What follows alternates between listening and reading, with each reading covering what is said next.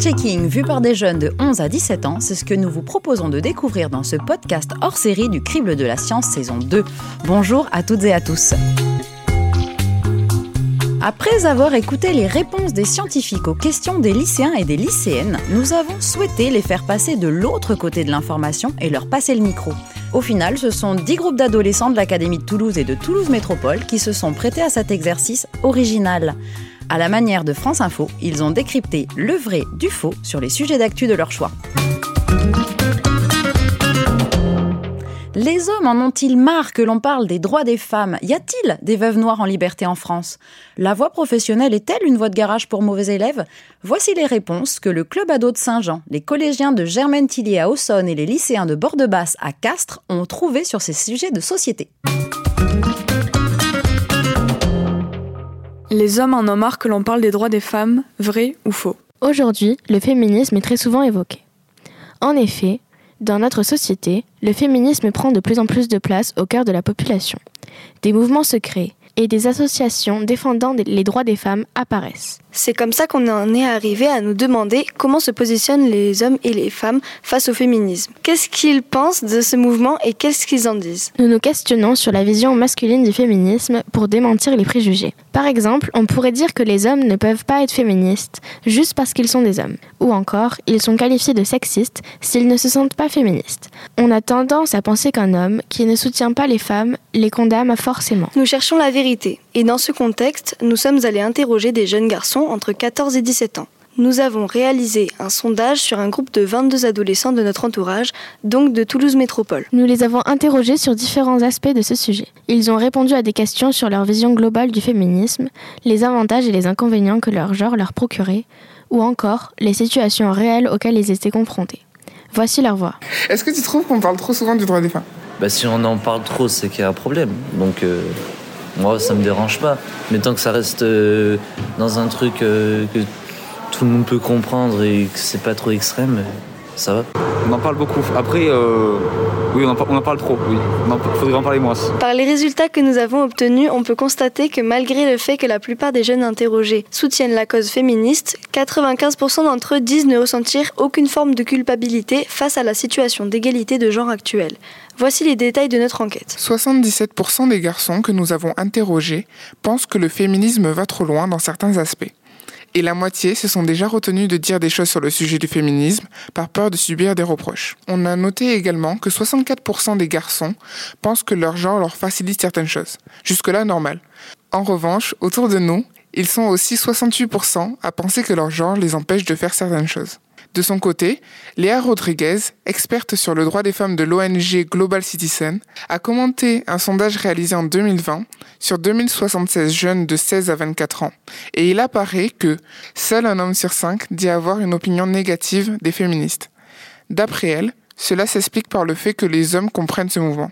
D'ailleurs, environ 40% d'entre eux estiment qu'il est plus dangereux d'être une femme qu'un homme. Pour conclure, oui, les garçons de notre entourage ont l'impression que l'on parle beaucoup des droits des femmes. Ils ne se sentent pas coupables de ces inégalités, mais ils ont conscience qu'ils ne vivent pas la même chose du fait de leur genre. Sur ce sujet, les avis divergent et la grande question de l'égalité homme-femme fera sans doute toujours débat. Chacun doit se forger son propre avis et se positionner en son âme et conscience. Néanmoins, nous avons pu constater que la nouvelle génération semble plus encline à favoriser les droits des femmes. Selon nous, en France, l'égalité des droits entre les hommes et les femmes pourrait un jour devenir une égalité réelle.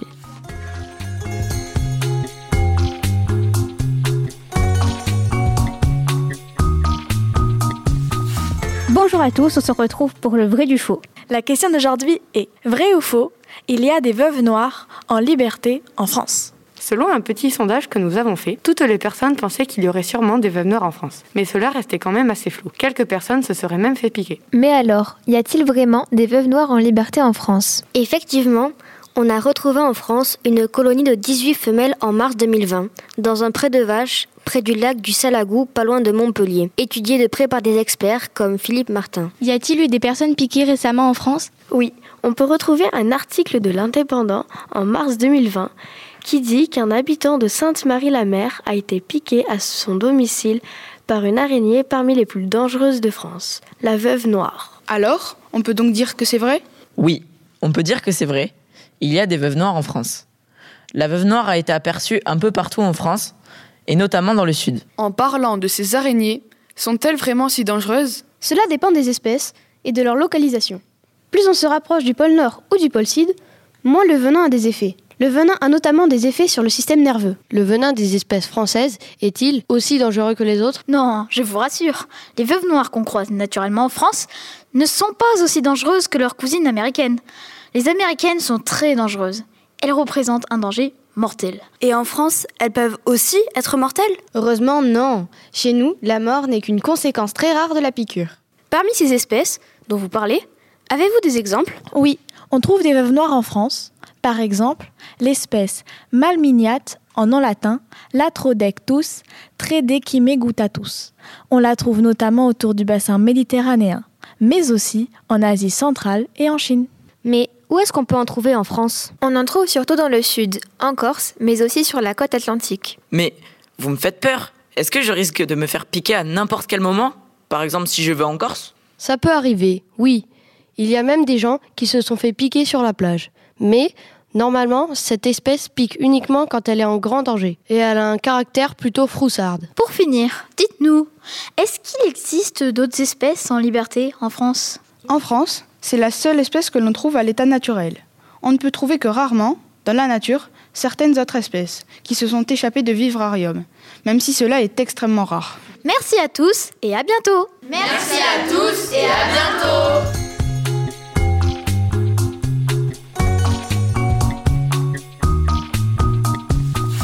Bonjour, bonjour à tous. Nous sommes tous élèves en seconde professionnelle au lycée de la Borde-Basse à Castres. Nous avons été orientés vers cette voie en fin de troisième car nous n'avions pas un assez bon niveau pour passer en seconde générale. Nous nous posons donc cette question, la voie professionnelle est-elle une voie de garage pour mauvais élèves? Avant de répondre à cette question, voyons d'abord ce qu'est la voie professionnelle.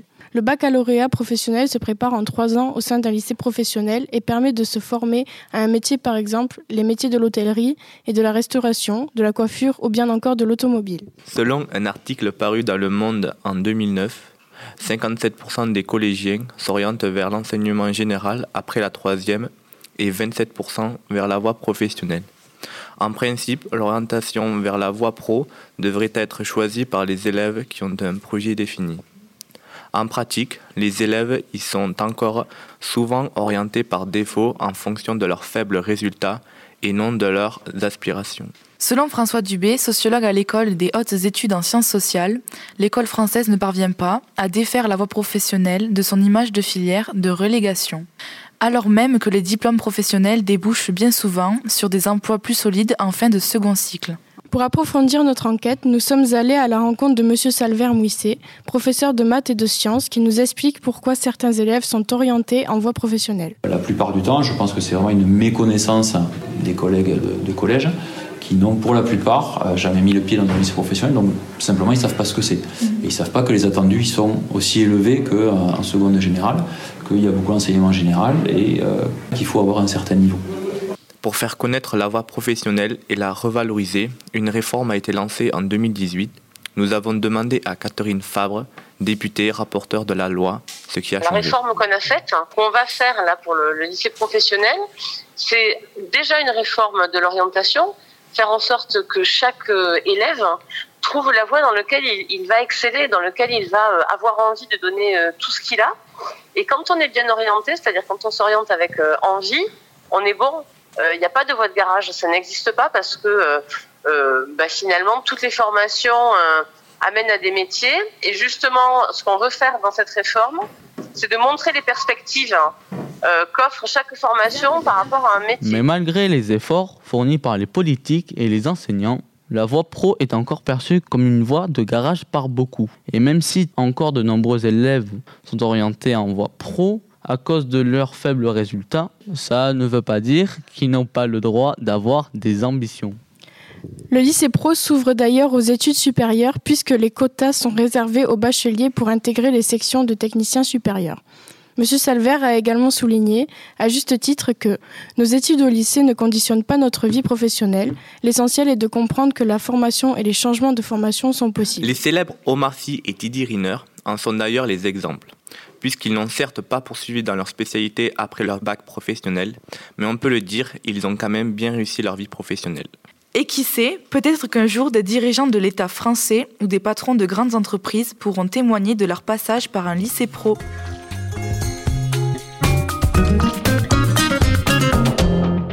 Alors d'autres groupes se sont intéressés à l'envers du décor des people.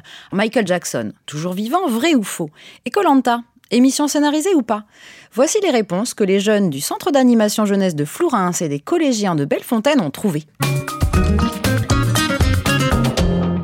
Nous allons répondre à la question l'émission Colanta est-elle scénarisée? Vrai ou faux? Aujourd'hui, nous allons parler des coulisses de Colanta. Pour ceux qui ne savent pas, Colanta, c'est une émission d'aventure qui passe sur TF1 depuis 22 ans. Le but du jeu est simple. Les candidats doivent réaliser des épreuves en équipe et remporter des épreuves individuelles pour avoir accès à la finale et remporter les 100 000 euros. Chaque mardi soir de diffusion, à peu près 3 millions de téléspectateurs regardent les épisodes. Mais pourquoi les gens aiment tant Colanta d'après vous Anaïs? Car il y a du suspense, on a envie de savoir qui va gagner. Je pense que les gens apprécient aussi le fait que cela soit tourné sur une île ça les fait voyager. Je pense que les clashs et les alliances qui se forment entre les candidats captivent aussi les téléspectateurs. Oui, je suis d'accord. Et je pense aussi qu'ils aiment les épreuves, qu'elles soient sportives ou plus techniques, ainsi que les personnalités des candidats et la capacité pour certains à développer leur instinct de survie.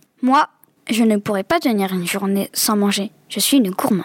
Justement, il y avait eu des rumeurs concernant le fait que tout n'était pas forcément vrai. Par exemple, certains disaient qu'on leur donnait à manger. Alors la question que tous nos auditeurs se posent, c'est Colanta est-il scénarisé? Anaïs. Eh bien, écoutez, justement, d'après le magazine L'Express, Ella, une ancienne candidate de la saison 2011, a dit que la production cachait de la nourriture sur l'île. Permettez-moi de vous couper, car je ne suis pas d'accord. Personnellement, j'ai pu lire dans l'Express que Denis Brognard l'animateur phare de Colanta, affirmait que malgré beaucoup de montage, il n'y a aucune scénarisation dans l'émission. Oui, mais en même temps, la production, elle dit ce qu'elle veut. J'ai encore trouvé, d'après Midi Libre, un témoignage d'un ancien candidat, Vincent, qui dit que la production cache des colliers d'immunité près des candidats. Il affirme que l'émission est truquée. Oui, mais dans ce cas-là, les candidats aussi peuvent dire ce qu'ils veulent. Car, à contrario, moi j'ai un exemple dans Midi Libre, d'un ancien aventurier Mohamed estime que l'émission est mal montée, certes, mais qu'elle n'est pas scénarisée. Finalement, la réponse n'est pas très claire. Comment pensez-vous personnellement, Anaïs? Écoutez, personnellement, je regarde l'émission depuis bientôt 4 ans et je considère que certaines choses sont scénarisées, mais pas la totalité de l'émission. Par exemple, je pense qu'il n'y a pas de triche sur les épreuves sportives, le meilleur gagne et c'est normal. Et vous? Eleana, qu'en pensez-vous? Je regarde aussi Colanta depuis 4 ans. Et je suis d'accord avec Anaïs. Après, je pense, au final, que seuls les aventuriers ont la réponse. Mais qu'ils sont sous contrat. Et ça, c'est une autre histoire. Eh bien, un grand merci à vous. Et s'il y a des aventuriers qui nous écoutent et qui souhaitent venir témoigner, n'hésitez pas. Merci à tous. Merci.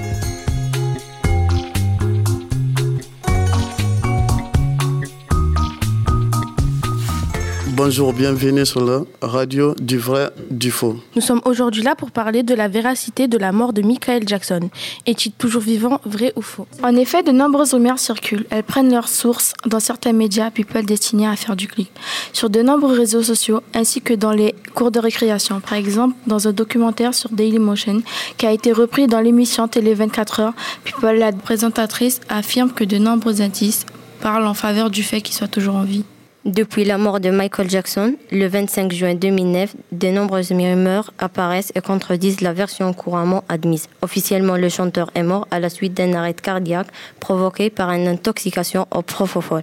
Le propofol est une puissance anesthésique utilisée à l'hôpital et que Michael Jackson utilisait le soir pour réussir à s'endormir. Dans le Nouvel Ops, le porte-parole de l'Institut médico-légal de l'hôpital de l'Université de Californie à Los Angeles aurait constaté le décès de la pop star à 14h26 et le certificat de décès a été publié en ligne. Le médecin légiste détaille son état physique suite à des analyses post-mortem en 2013. Dans un article du Monde publié le 21 juillet 2013, il est stipulé que le verdict du rapport d'autopsie rendu public à la fin du mois d'août 2009 est sans ambiguïté. La mort de la star de la pop est bien due à une intoxication aiguë au propofol et son médecin traitant, le cardiologue Conrad Murray, est condamné à 4 ans de prison pour homicide involontaire en novembre 2011. Mais pourquoi finalement cette rumeur autour de la mort du chanteur? Michael Jackson était un immense artiste qui a marqué à tous les niveaux et comme tous les gens très célèbres. Il y a toujours autour d'eux beaucoup d'émotions de mythes et de rumeurs. Par ailleurs, certains fans ont vécu très durement sa mort, donc on peut imaginer qu'ils entretiennent un secret espoir qu'il soit encore vivant, d'où les rumeurs.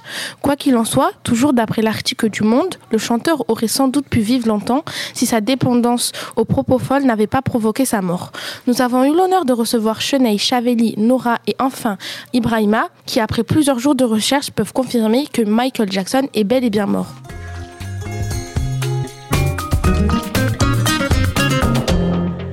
Ce sont également des sujets d'actualité chaude issus des sciences politiques comme de la conquête spatiale qu'ils sont allés décrypter. Les Ouïghours sont-ils réellement persécutés par la Chine?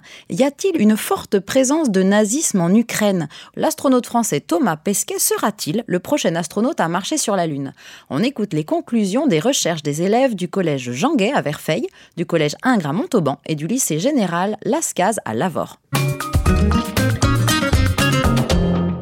Aujourd'hui, nous allons répondre à une question que tant se pose. Les Ouïghours sont-ils réellement persécutés par la Chine? Tous les jours, nous entendons parler des Ouïghours, une communauté en Chine qui serait forcée à travailler. Mais qui sont-ils vraiment? Les Ouïghours sont une communauté musulmane persécutée à l'ouest de la Chine. Ils sont environ un million et subiraient de la torture. Mais Julie, a-t-on vraiment des preuves? Oui, nous en avons, comme par exemple le témoignage de Sarah Goul Soubey qui s'est exprimée le 1er mai 2021 sur France Info. Elle raconte avoir vécu l'horreur dans ce qu'elle qualifie de camp de concentration. Elle a quitté le camp, mais reçoit encore aujourd'hui des menaces venant de Pékin. A-t-elle raconté l'horreur subie là-bas? Oui, elle dit avoir vécu l'enfer. Les gens là-bas attendent de devenir fous, de mourir ou de perdre la santé. Ils subissent constamment des tortures physiques et sont violés dans des endroits appelés chambres noires. Ils sont aussi forcés à travailler, comme elle l'a exprimé dans son livre Condamné à l'exil, sorti le 6 mai 2021. Mais le monde est-il conscient de ce génocide en Chine? Bien sûr que le monde en est conscient. Une quinzaine d'ONG, dont Amnesty et Human Rights Watch, dénoncent la campagne de répression en Chine. Il y a aussi des rapports de congrès américains qui parlent de crimes contre l'humanité, de situations désastreuses des droits de l'homme en Chine et que la détention de Ouïghours est particulièrement préoccupante. Mais alors Violette, dans tout ça, quel est l'intérêt du travail forcé des Ouïghours? Dans le monde, 20% du coton utilisé provient de l'ouest de la Chine. Ce dernier est cultivé par des Ouïghours. L'intérêt est donc que les marques payent moins cher le coton puisque les Ouïghours ne sont pas payés pour le travail.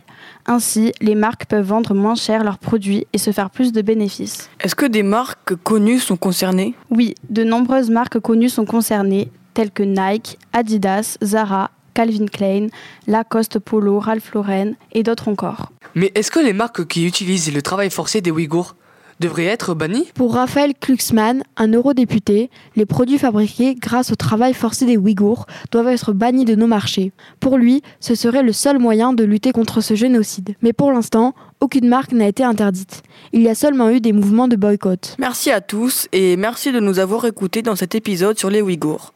À très bientôt et restez curieux.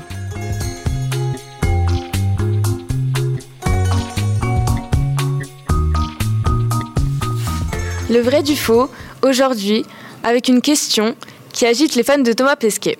L'astronaute français sera-t-il le prochain homme à marcher sur la Lune? Oui, en effet, beaucoup de fans de Thomas Pesquet rêvent de voir leur idole décoller très prochainement, en direction de la Lune et le voir planter un drapeau français. Alors, déjà, il y a-t-il une mission lunaire de prévue bientôt? En effet, il y a bien une mission lunaire en préparation, ou plutôt plusieurs. Il s'agit du programme Artemis. Olivier Sanguier est rédacteur en chef d'actualité spatiale à la Cité de l'Espace à Toulouse. Il nous a expliqué que le programme Artemis comprenait plusieurs missions. Artemis 1 consiste à tester le lanceur SLS en envoyant la capsule Orion autour de la Lune sans astronaute, normalement cette année. En 2024, Artemis 2 permettra d'envoyer des astronautes autour de la Lune, trois Américains et un Canadien. Artemis 3 prévoit un alunissage en 2025, au plus tôt.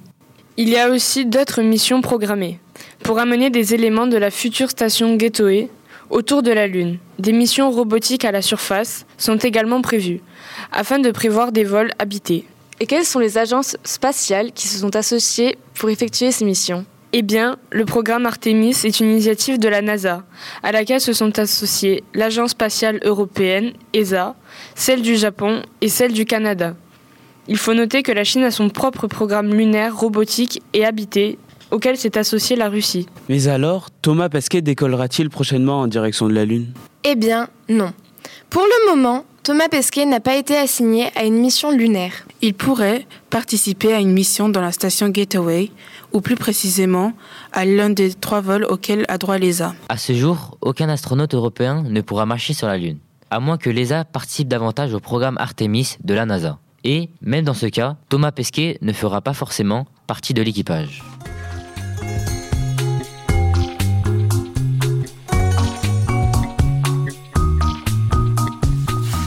Bonjour, aujourd'hui nous nous poserons la question y a-t-il une forte présence de nazisme en Ukraine? Cette question fait suite aux propos de Vladimir Poutine, président de la Fédération de la Russie depuis les années 2000. Ces propos servent pour lui à justifier ce qu'il appelle des opérations militaires dans la région du Donbass en Ukraine, même s'il s'agit d'après des spécialistes d'une guerre totale contre l'Ukraine. Ces propos ont été publiés par les échos le 24 février 2022. Les propos du président russe sont mot pour mot. J'ai décidé de mener des opérations militaires. Elles visent à protéger les personnes qui ont été victimes d'intimidation et soumises à un génocide par le régime de Kiev pendant huit ans.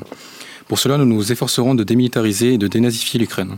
Ce sont des propos très forts de sa part, notamment avec le terme génocide, qui signifie crime contre l'humanité, tendant à la destruction totale ou partielle d'un groupe national, ethnique, racial ou religieux. Cela fait deux mois que la guerre en Ukraine a commencé. Les Russes semblent vouloir obtenir le Donbass, région ukrainienne à forte présence de russophones, car Poutine veut rassembler les Russes. Pourtant, Poutine s'en prend à toute l'Ukraine et de nombreux bombardements sur l'ensemble du pays et des crimes de guerre y sont constatés. Néanmoins, actuellement, la victoire de la Russie semble compliquée et il est possible que ce conflit dure encore longtemps. Il y a aussi un contexte historique entre les deux pays datant de l'URSS et une volonté de puissance affirmée par les Russes. Nous revenons maintenant au cœur du sujet sur la potentielle forte présence euh, du nazisme en Ukraine, évoquée par Vladimir Poutine dans ses propos, mais aussi par le gouvernement russe en général depuis l'invasion de la Crimée en 2014. De nombreux fake news montrant le président ukrainien Zelensky avec un maillot de foot de l'Ukraine, euh, sur laquelle nous trouvons une croix gammée. Fake news démentie par des spécialistes, notamment ceux de la rubrique des décodeurs du journal Le Monde. Il y a derrière ces propos des faits qui remontent à la Seconde Guerre mondiale, lors de l'opération Barbarossa lancée par l'Allemagne nazie qui ont repris l'Ukraine à l'URSS. En effet, les habitants de l'Ukraine étaient pendant un temps heureux de la présence des nazis, car ils étaient libérés des Russes qui étaient dirigés par Joseph Staline, responsable d'une énorme famine faisant des millions de morts en Ukraine. Ensuite, en 2014, pendant la guerre non officielle au Donbass, un bataillon celui d'Azov a été créé par des volontaires néo-nazis pour lutter contre les Russes, bien que le président bien que le président Zelensky, quelques années plus tard, les a écartés de la guerre. Aujourd'hui, il semblerait que ce soit un bataillon d'ultranationalistes et désormais de résistants face aux Russes. Le ministère de l'Europe et des Affaires étrangères montre bien qu'il existe des néo-nazis en Ukraine, comme le régime Azov, mais pas plus qu'en Ukraine qu'ailleurs en Europe. Selon le ministère, dans une allocution pour le Figaro, s'il existe des groupes néo-nazis en Ukraine, leur popularité et leur influence ne sont pas plus importantes que dans d'autres pays européens. Ils n'ont aucune représentation à la Rada et aucun poids au sein du gouvernement ukrainien. En conclusion, il y a malheureusement des néo-nazis partout dans le monde, mais pas plus en Ukraine qu'ailleurs. C'est donc une fausse information de la part de Vladimir Poutine pour envahir l'Ukraine. Merci de nous avoir écoutés. C'était Mylène Alban Nour du lycée Lascaz. À la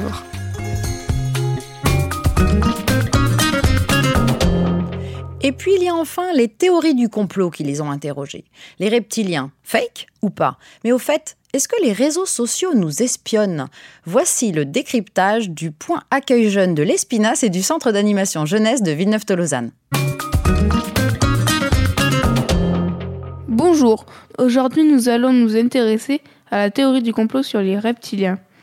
Selon une étude menée aux États-Unis en 2013, 12 millions de personnes croient en cette théorie. N'est-ce pas, Nathan? La théorie reptilienne consiste à faire croire aux personnes que le monde n'est pas dirigé par des humains, mais par des reptiliens. Ils sont reconnaissables à leur forme de leurs yeux, de leur tête et de leur langue. La pupille est verticale, la forme de la tête est plutôt triangulaire et la langue est fourchue comme celle des lézards. Selon un sondage de l'IFOP, 8 Français sur 10 croient au moins à une théorie du complot, comme la Terre est plate, personne n'a jamais marché sur la Lune, Lady Di aurait été assassinée sur ordre de la famille royale. Quelle est l'origine de cette théorie? L'origine de cette théorie vient de David Icke, un Britannique, né à Leicester en 1952. Il a d'ailleurs écrit de nombreux livres sur ce sujet. Mais les reptiliens existent-ils vraiment? Nous retrouvons sur le web quelques vidéos ou photos de mauvaise qualité montrant de loin des personnes ayant l'apparence de reptiliens et des images floues essayant de prouver cette théorie. Ces théoriciens utilisent aussi la charge de la preuve inversée, consistant à dire que ce n'est pas à eux d'apporter des preuves, mais aux autres de leur montrer que c'est faux. C'est ce qu'a dû prouver le Premier ministre néo-zélandais John Key, accusé par un habitant d'être un reptilien.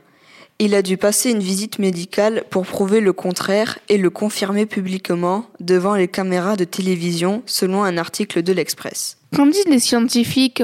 À ce jour, il n'existe pas de preuves scientifiques prouvant l'existence de ces reptiliens sur Terre.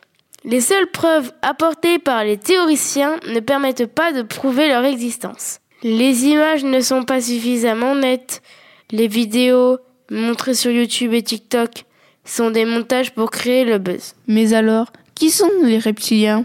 Selon la définition des dictionnaires Larousse, reptilien signifie tout ce qui est propre aux reptiles, qui sont des vertébrés tétrapodes tels que lézards, serpents. Mais la définition officielle ne fait pas référence à cette théorie. La théorie reptilienne avancée par David Icke n'a donc jamais été prouvée, elle repense sur des croyances, comme de nombreuses théories du complot, pour une minorité de personnes.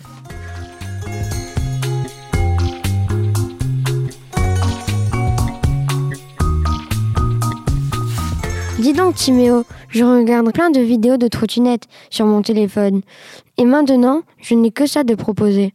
Je me sens un peu espionnée. Tu crois que les réseaux sociaux nous espionnent? Ah, très bonne question, Lucas. J'en ai discuté avec Mélissa Quader, qui est coordinatrice du dispositif des promeneurs du net en Haute-Garonne.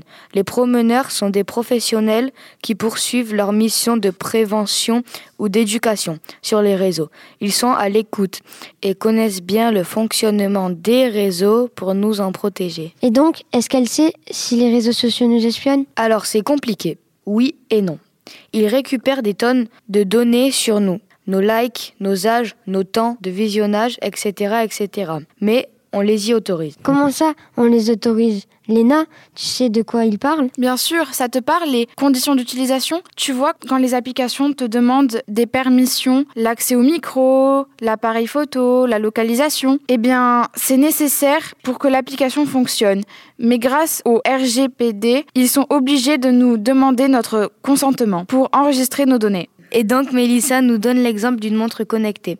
Elle récupère le nombre de pas que l'on fait par jour, dans quel lieu nous sommes et notre pouls. Ces données peuvent être analysées et connaître notre état de santé. Si je marche pas du tout, j'ai beaucoup plus de risques au niveau de la santé et sur les réseaux. Nos données sont utilisées principalement pour la publicité ciblée ou des services. Donc, ils ne nous espionnent pas. On leur donne la possibilité de récolter et d'utiliser nos données personnelles. C'est bien ça? Si on revient à tes vidéos de trottinette, tu en as regardé beaucoup. Et TikTok a compris que tu aimais ça. Et veulent te garder le plus longtemps possible. Et ça peut être dangereux. Ça peut t'enfermer dans une bulle. Si tu penses que la Terre est plate, tu vas regarder plein de vidéos de personnes qui ne sont pas des experts et qui vont te dire ce qu'ils en pensent.